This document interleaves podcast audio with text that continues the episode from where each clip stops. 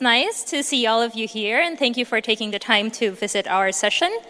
Um, I'm Denise. I'm from the Open Data Lab based in Jakarta, and I will talk to you, I will share our experiences with you in using photography to make data more understandable for basically regular people.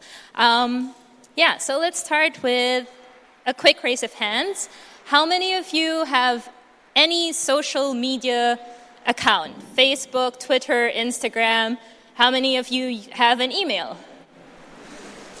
Really? Not everyone? I'm surprised by that. Um, you know, every, almost everyone here obviously has either a social media account or has an email or uses Google Maps or Siri or one of those things. And the very fact that you are all in re:publica means that obviously you have data traces, you have data breadcrumbs, you have produced data, and you are also a consumer of data. So data is everywhere. Now, the challenge that remains is that um, there's this imbalance. A lot of us, a lot, everyone produces data, but not everyone fully understands the power or the influence of data, and there's still this disparity wherein not everyone can make full use of data because of that lack of understanding. And that's what we're trying to address today with this session. Um, I'm, I'm going to talk about our experience with using data, and particularly open data in Indonesia. And um, with the Jakarta lab, with the Open Data Lab in Jakarta, what we try to do is we try to make data work for everyone, whether they integrate it into their work or they use it to empower their communities, as I will talk about in a bit, or even just to have a better understanding of their surroundings. So I'm not sure, but how many of you have seen the exhibit just directly outside, like between the stage one and the networking area? Awesome. It's so awesome that some of you have seen it. For those of you who haven't yet, I highly encourage you to please drop by and take a look at it, because that's what I'm going to be talking about. It's, it's a project that we call Data to Life, Life to Data.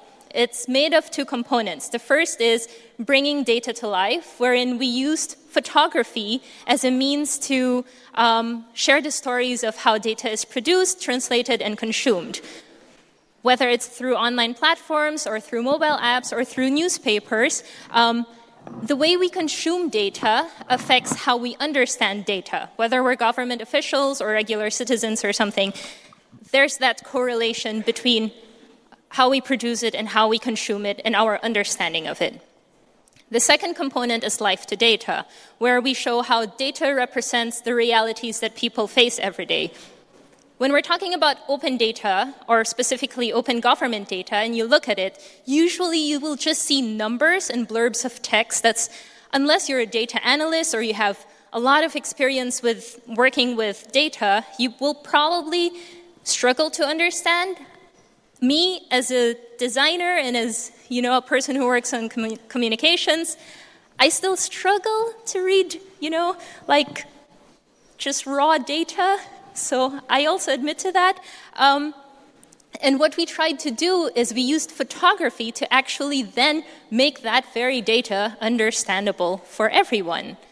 So, you know, what could be numbers in a government data could translate to um, clean water sources in a small village in Indonesia, and how that also, it can also translate to building a small business in Indonesia to manage the trash problem in one of the areas there.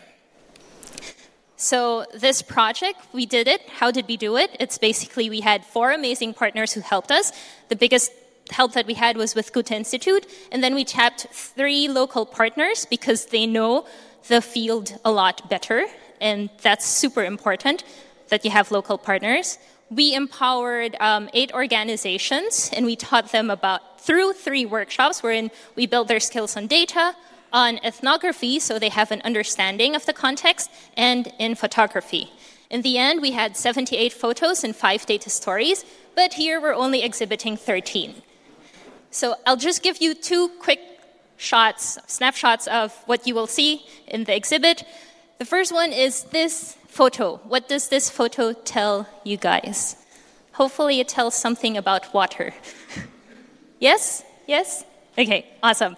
Um, So this was one of the products. This is one of the photos that was there. And the story behind it, the data story that comes behind it, is that um, there's, there's this local organization, JMKP.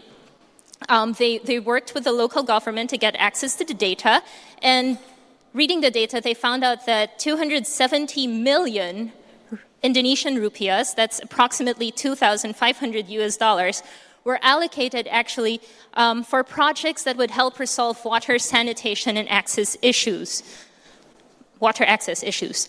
Um, so they used this very information to verify whether actual water, whether infrastructures for access to clean water were made. Um, and after verifying that, they, they looked at the impact of, of this. And some of the things that they, find, that they found were that um, access to clean water led to one, more kids um, being able to stay healthy because they would play around and then they could just clean up afterwards and not be as prone to getting sick. Two, that the local women did not have to travel long distances anymore to get water from wells, from like wells that were more than 25 meters deep. And three, a very interesting finding was that now that people had clean access to water in their homes, they used the public parks less for their toilet businesses. Can you guys imagine how important that is? So, second photo is um, again, we partnered with a local organization, and the story behind that is that they, they, looked, into, um, they looked into the village owned enterprises. I'm trying to formulate it in my head, sorry. They looked into the village owned enterprises um, and saw what the byproducts were from there. And they saw that um, during the forums, that there were long discussions about what the village should invest in and what problems need addressing, because there was an actual budget to um, invest for possible enterprises that would benefit the community and they found that one of the biggest issues that their um, community had was overproduction of trash. Much relatable, I guess, for a lot of other areas. But then they decided to work on a project or invest in an enterprise that would solve that. And this one is called Amarta, and you can find more of the story outside. Yeah, so just very quickly, one of the biggest challenges that we found was when you have different stakeholders one, government, where you have to get the data from, two, um, different organizations that you're partnering with, with different levels in, of skills in photography and reading data, it's very, very challenging. But with the right steps and with a lot of time and with patience, if you have very committed partners, if, if your project is very fit for purpose, then you can really succeed in it. Yeah, so again, we're at the Open Data Lab in Jakarta. We are based in Jakarta. We have mostly we have most of our projects in Indonesia, but we also have it in the Philippines and in other areas. Um, we work with open data, um, and we try to find solutions to social problems using it. And we are kind of a baby organization of the World Wide Web Foundation. You can see the exhibit outside between stage one and the networking area. You can find out more about us through our website and our Twitter account. Follow us. And now I will hand you over to Offray and after that to Gilberto.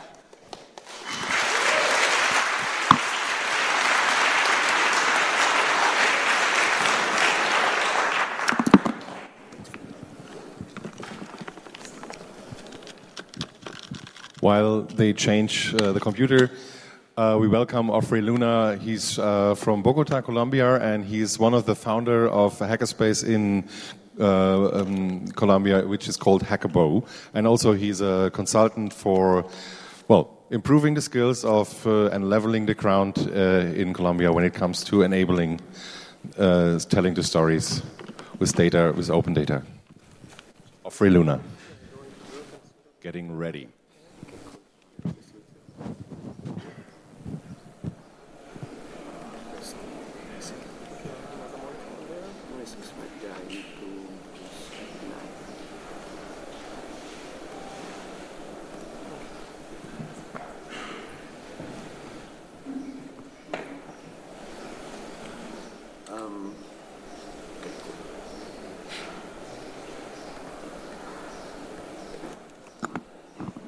So um, this will be like a really, really quick talk. Uh, for me, uh, 10 minutes in English is like a lot, so it's fine.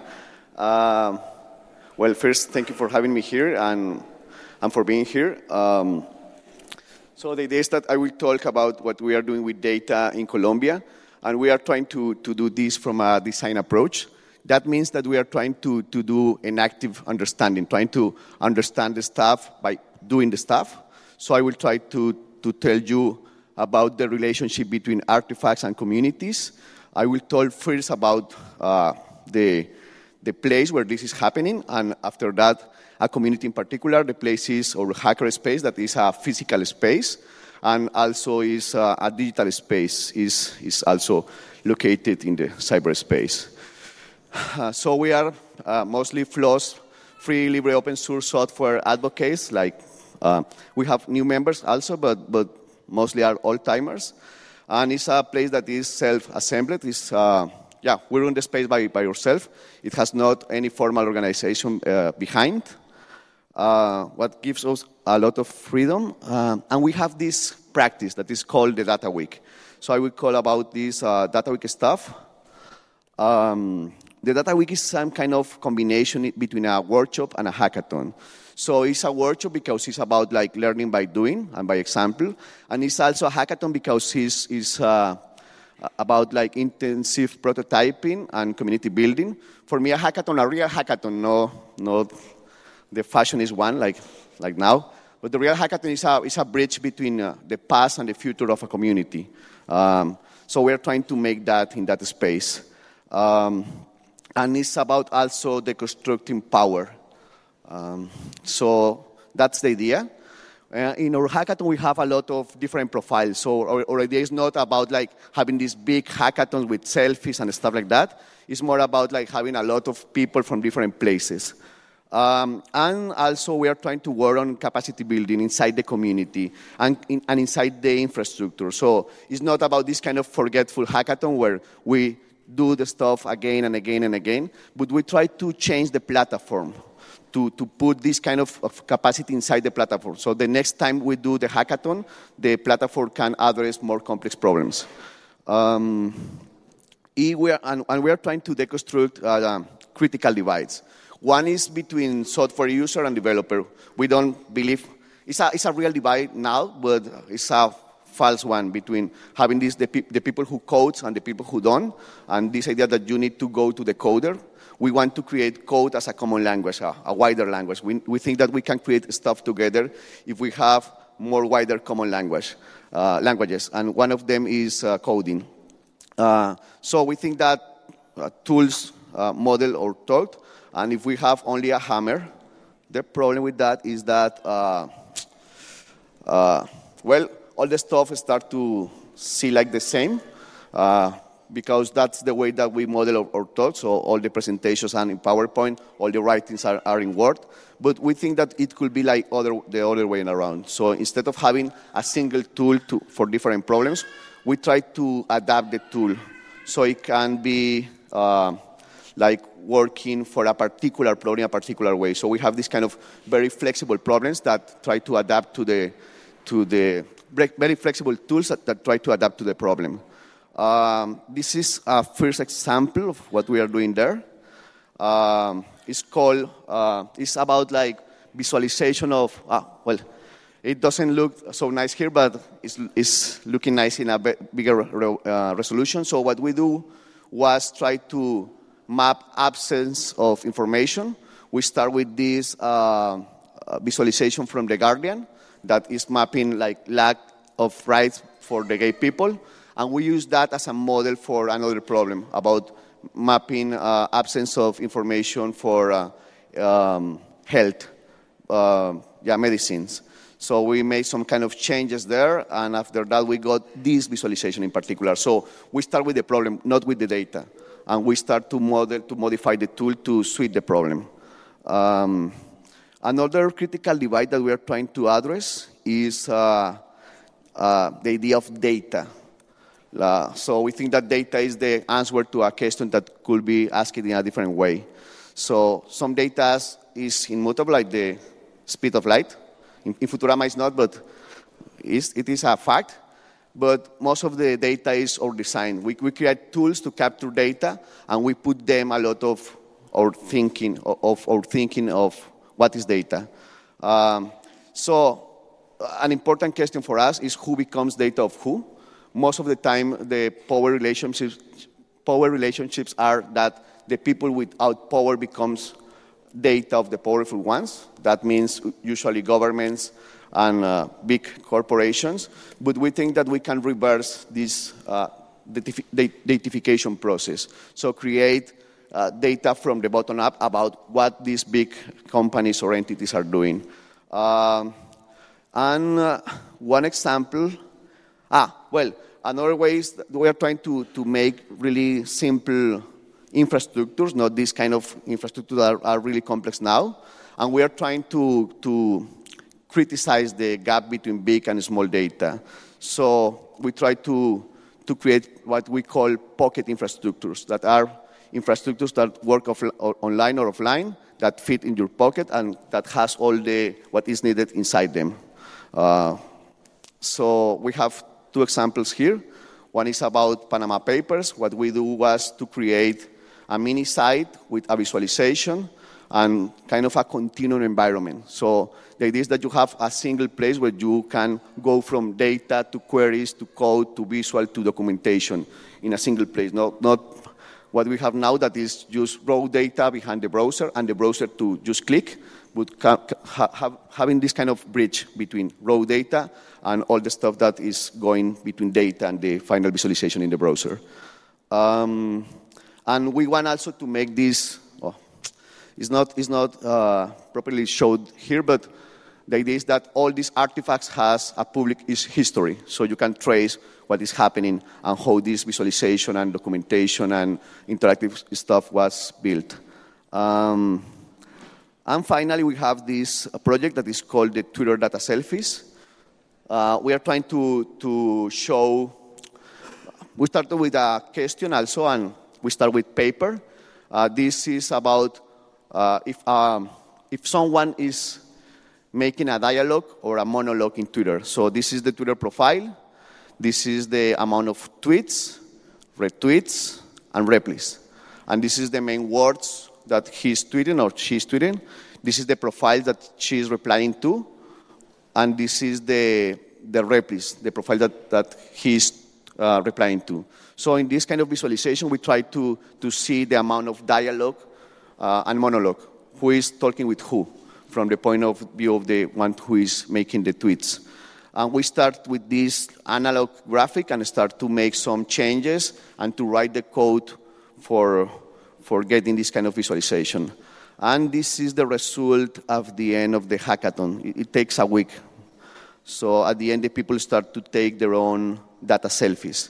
The idea is to invite, to, to in, in, invitar, yeah, to invite uh, people in power, uh, so politicians, uh, open foundations. Uh, that's the idea. Okay, thank you.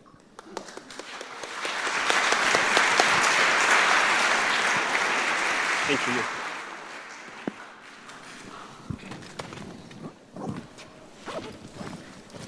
So now we're going to listen to Gilberto Vieira from Brazil, and he's um, working uh, in the field of enabling uh, from young cultures of young people in favelas also, and right, Gilberto? Yes. So and um, well, it's a little bit of a rush, but I think uh, the next one will be. And also, just in case everybody's here, we will just continue with the next subject, also the six billions, how entrepreneurship is enabling uh, leveling the ground for uh, with digital help. Also, just stick to the ground and take some time.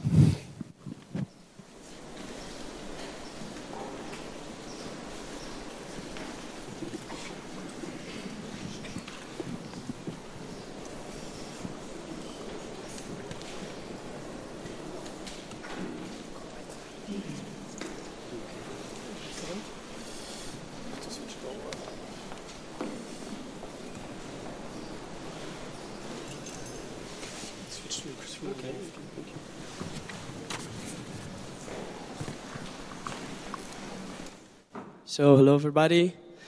Uh, I'm Gilberto, and in 2012 I went to Rio de Janeiro to work on Observatório de Favelas on Maré. And Maré is one of the biggest favelas in Brazil, and I used to work on a makerspace. It's called Olabi, working on bring diversity to technology production. So, uh, it's important to localize the favelas here. There are more than 700 in Rio, more than 1 billion people. Is 22% of population.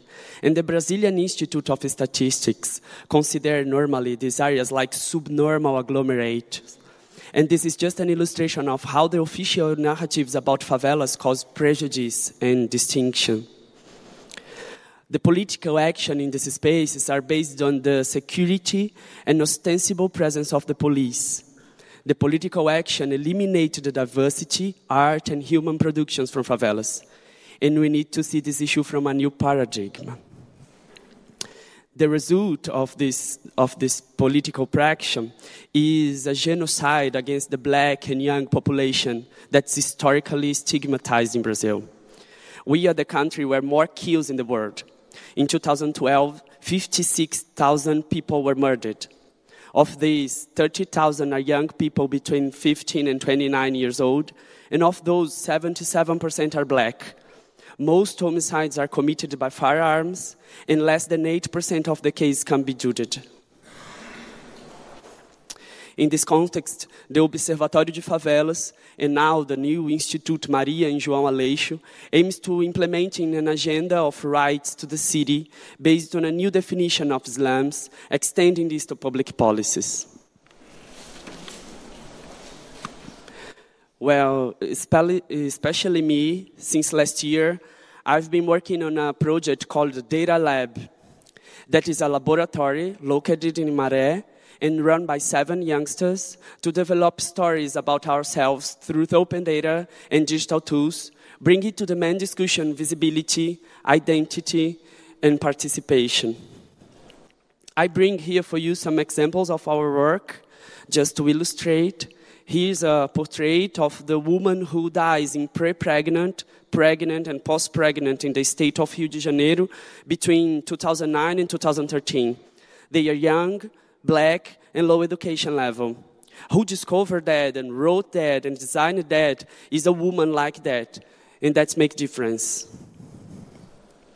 Another fellow tried to use data about transgender produced by the Brazilian government, and he discovered that they produce zero data, and we need to see this population in Brazil.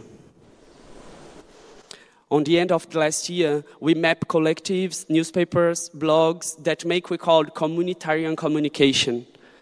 And the map is open and collaborative. Exploring the concept of citizen generated data, uh, we are developing a project that uses a WhatsApp number to build a new database about sanitation in the city. And we discovered the sustainable development, development goals and this is the reason of these small squares there. And we think we have an important role on that, and we do not want to be left behind.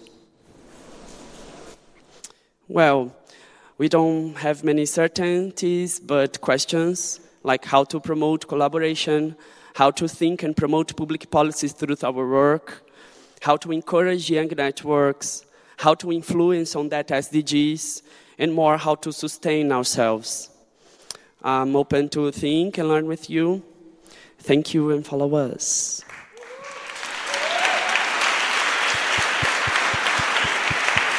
I think, I think, I think we have a, a little few minutes if you want to ask something for us or make some commentaries. I think we have some little minutes. I don't know, but thank you.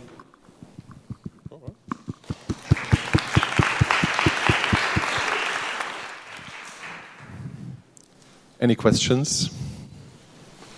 Well, it's, uh, so many world and there's uh, so little re:publica to put it in, but uh, thank you, uh, all of you three. And uh, well, it's difficult to develop one question to, to all the three of you, so I'm just. Um, just for the last part, um, how is it in Brazil when you work with official players and with uh, with with the community? How do you? Is there any? Is it still very grassroots, or is there? A, is it? How is it becoming a structure? Is there uh, help from some official part already, or is it uh, still very hard in a hard fight?